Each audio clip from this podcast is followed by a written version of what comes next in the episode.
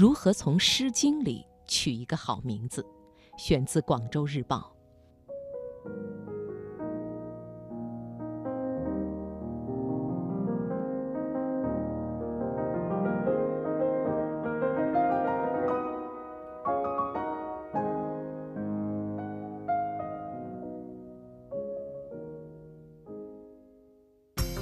把握生活的脉搏，读出热点的精华，热点。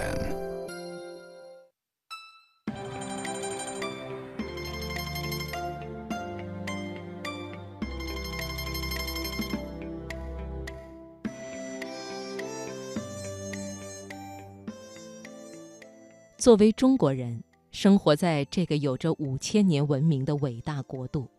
也就意味着有无穷的文化资源可以利用。在取名字方面，如果不加以利用的话，岂不可惜？比如《诗经》，有一个词已经流行了很久，叫“岁月静好”。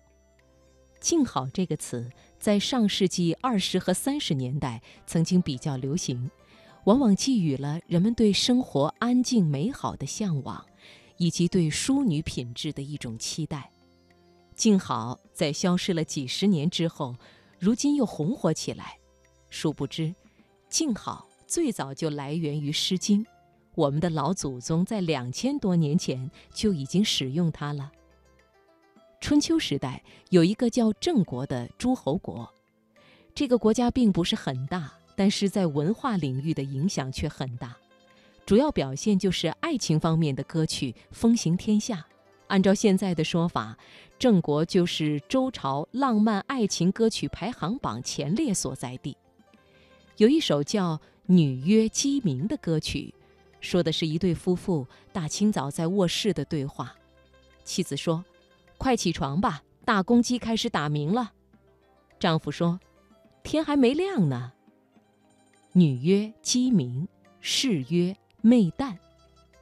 小两口表面上一个是催着起床，一个赖床，其实是在说恩爱。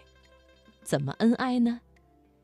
遗言饮酒，与子偕老，琴瑟在御，莫不静好。多么美好安宁的岁月呀！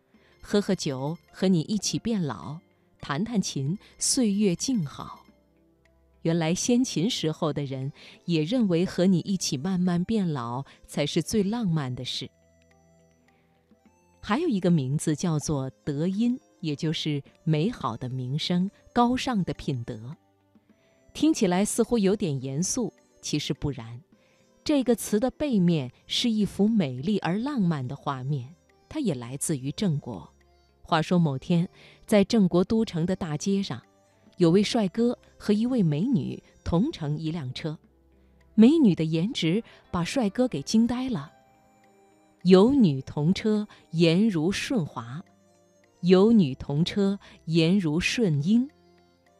有一位靓女和我同车，长得跟木槿花一样漂亮，其所谓美人如花。不仅颜值高，而且品德好，德音不忘。因此。过去书香门第的女孩子经常取名顺华、顺英和德音。还有一个小国家名叫魏国，吴起、商鞅就是这个国家的人。魏国男女的浪漫程度并不亚于郑国。一对年轻男女为了引起对方的注意，互相发红包。发的是什么红包呢？男子给女子木瓜、木桃，当然。木瓜估计不是现在的热带水果木瓜，因为魏国在北方，而女子则回报以美玉，例如琼居、琼瑶这些也曾经是女子常用的名字。至于琼瑶这个名字，想必大家都熟悉，不用多说。其他诸如静书，出自背风静女，有一个文静的女孩子在城墙边等着我。静女其书，似我于城隅，那画面也是蛮温馨的。女孩子一时没等到我，急得挠着头徘徊观望，手里还拿着鲜艳的花朵要赠给情郎。铜管有尾，说一女美。花儿很有光泽，十分妖艳。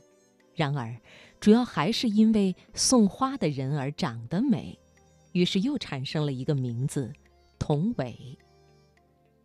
网络时代流行玄幻剧和仙侠剧，里面主人公的名字既古典又新潮，以前没有过，但是似乎又和古典有点关系。最有名的莫过于花千骨、杀阡陌，传播效果很好。其实，在《诗经》里也有此类的名字。话说魏文公要在楚丘这个地方营造新的宫室，于是他请高人看天上的星辰，看什么时候适合动工，而且还在新的宫殿周边种植各种树木，讲究自然环境的搭配，同时要顾及民间的劳动生产。魏文公为此还视察地方的耕作情况，看看桑麻长得如何，百姓的生活怎么样。一处令人满意的新建筑，除了本身的建筑质量和风格，周围环境的匹配，还有一个就是天气。因此，在记录魏文公建新宫殿的诗句里，有这么一句：“淋雨即淋。”好雨降落下来，滋润周边的土壤和森林，好一个淋雨。其中的“淋”解释为好善，淋雨就是好雨。再衍生开来，就是充满灵性的雨露，让人心情喜悦的雨水。取一个淋雨的名字，整个人都灵动起来。公元前六百五十九年，魏国被敌人占领。已经嫁出去的魏国公主许穆夫人心如刀割，不顾一切阻力要回到魏国吊唁。其实也是慰问娘家的同胞，一路上风霜雨露，极其艰辛。在回来的路上，许穆夫人从亡国的悲痛中缓过气来，理智告诉她，必须马上借助其他大的诸侯帮他恢复旧邦。主意有了，心情也好转了，于是坐在车上，放眼望去，四处是茂盛的麦子，一片欣欣向荣的景象。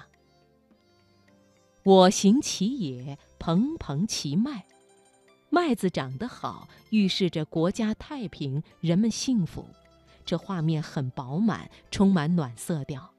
那么，“蓬蓬”一词其实是个不错的网名。